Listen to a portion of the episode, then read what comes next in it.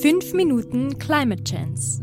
Klima. 2 Sauerstoff. Naturkatastrophen. Klimaerwärmung. Methan. So können wir das machen. Chance, C6 hat 12 Atmosphäre, Prozent. Kohlenstoff, GTS Atmosphäre.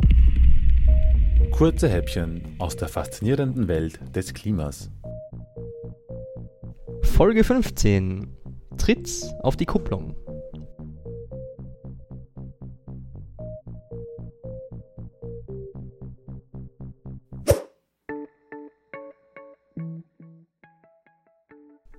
Wenn man darüber spricht, wie viele Kilogramm CO2 pro Wirtschaftsleistung ausgestoßen werden, kommt man an zwei wichtigen Begriffen nicht herum. Relative Entkopplung und absolute Entkopplung. Beide haben das Wort Entkopplung. Doch was bedeutet das überhaupt? Ja, was weiß ich? Darunter versteht man das Aufbrechen des Zusammenhangs zwischen CO2-Emissionen und Wirtschaftsleistung. Naja, mega. Das ist doch das, was wir alle haben wollen. Joe. Und es ist sogar so, dass relative Entkopplung leichter zu erreichen ist als absolute. Denn bei ihr geht es darum, dass die CO2-Emissionen weniger schnell steigen als das Wirtschaftswachstum.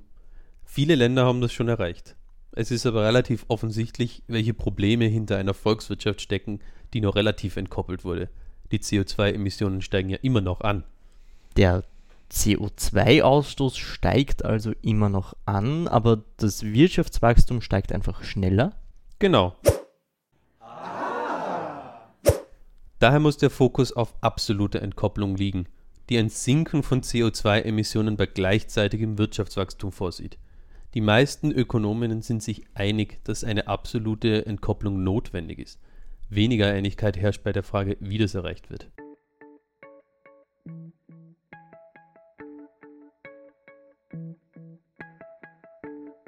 Aber es geht. Das klingt ja fantastisch. Ja, so leicht ist es nicht. Das sagt zumindest ein Lager bei den Ökonominnen, welches sich auf sogenanntes Green Growth fokussiert hat. Ziel von Green Growth ist die absolute Entkopplung, eine Wirtschaft, die ohne das Verbrennen von fossilen Brennstoffen funktioniert und die andere Treibhausgase wie Methan ebenfalls stark einschränkt. Wirtschaftswachstum wird dabei nicht hinterfragt. Die Wirtschaft soll immer noch wachsen, aber dabei keine Treibhausgase mehr emittieren. Also quasi so wie ein Wirtschaftssystem so wie jetzt, nur halt ohne neue Treibhausgase. Das ist die Idee. Ein anderes Lager ist das der Degrowth-Bewegung. Degrowth-AnhängerInnen haben sich zum Ziel gesetzt, eine Wirtschaft aufzubauen, die nicht abhängig ist von Wirtschaftswachstum. Sie nennen dieses Projekt daher auch Postwachstumsökonomie. Laut ihnen ist Wirtschaftswachstum nämlich nicht nur verbunden mit steigenden Treibhausgasemissionen, sondern auch einer stärkeren Nutzung, sogar Übernutzung von Ressourcen. Die Degrowth-Bewegung sagt, dass unendliches Wachstum mit endlichen Ressourcen schlicht nicht möglich ist. Um, I think not. Die logische Folgerung ist, dass Sozialstaat, Steuerpolitik und Wohlstand nicht davon abhängen dürfen, dass die Wirtschaftsleistung ständig wächst, sondern auch ohne Wachstum funktioniert. Das ist ja ein völlig anderer Ansatz als bisher, aber klingt doch einleuchtend.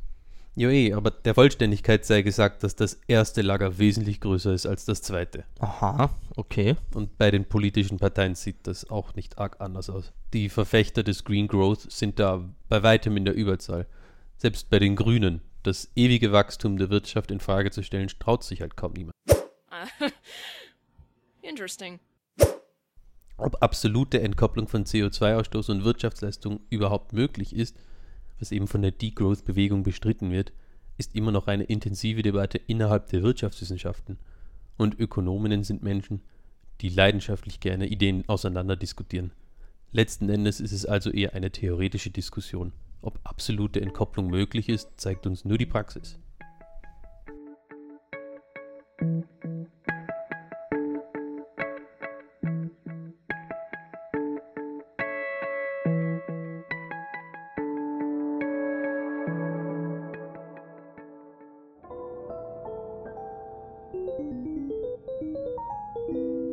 Fünf Minuten Climate Chance.